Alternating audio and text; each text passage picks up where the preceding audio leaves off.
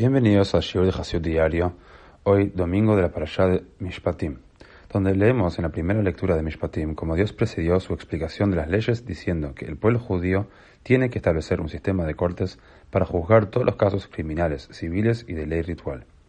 A continuación, Dios explicó las leyes relativas a los sirvientes, obligaciones maritales, asesinato, honrar a los padres, secuestro y compensación por daños.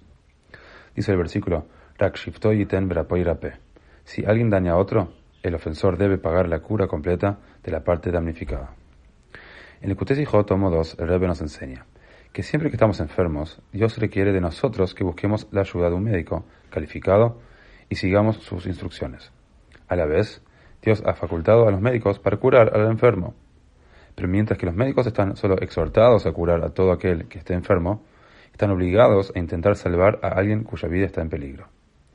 Así como hay enfermedades del cuerpo que tanto amenazan como no amenazan la vida, así también con las enfermedades espirituales.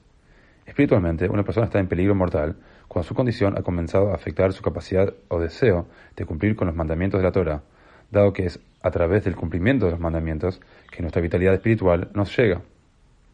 Las reglas que se aplican a un médico físico también se aplican a un médico espiritual, es decir, a cualquiera capaz de ayudar a alguien enfermo espiritualmente.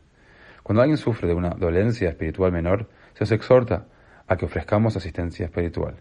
Pero cuando alguien está en peligro mortal espiritual, es decir, que está amenazado su cumplimiento de los mandamientos de Dios, estamos obligados a ofrecer asistencia, sin permitir que otras consideraciones se pongan en el camino.